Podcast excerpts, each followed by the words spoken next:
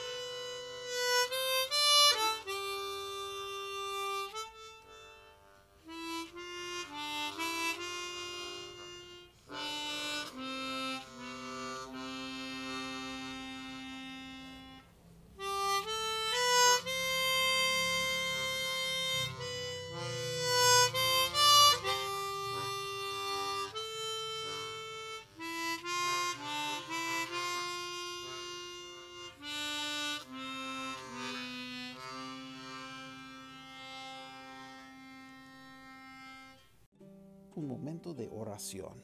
Quiero enfocar hoy un misionero um, que está en, en Texas, Estados Unidos, en la ciudad de Pflugerville. Bueno, ese hermano Scott Jones es un misionero que estaba plantando una iglesia en ese lugar. Es un lugar que no tiene iglesia de sana doctrina. Y bueno, está obrando en ese lugar para ganar gente a Cristo y para discipular a ellos. Entonces, bueno, oraremos por ellos mientras continúan plantando una iglesia en esa nueva, en esa ciudad. Oremos por la salud de los miembros, oremos por los nuevos miembros que acaban de unirse a la congregación. Oremos para que muchas personas oran para ser salvas allí. Bueno, recibí ah, ah, su informe y bueno, tiene algunos miembros nuevos que están con ellos y ellos, uh, bueno, dan gracias al Señor por esa cosa. Pero también él pide, ese misionero, hermano Jones, pide oración para su salud. No tiene COVID, pero un año atrás tenía problemas con neumonía. Entonces, es alta hasta riesgo para contractar algo. Entonces, entonces, por favor, que oren para él y también su familia, que Dios continúe para animarles y que Dios bendice su congregación porque él tiene gran deseo para, bueno, ganar gente a Cristo y, bueno, tener en ese, en ese lugar una iglesia de sana doctrina, una iglesia que va a quedar, va a durar y va a predicar y va a plantar más iglesias. Entonces, por favor, que oren para ellos. Vamos a orar. Padre Altísimo Señor, muchas gracias por siempre estar con nosotros. Gracias porque tú siempre estás en el trono, Señor. Gracias por mi hermano que está predicando muchos años en ese lugar, Señor.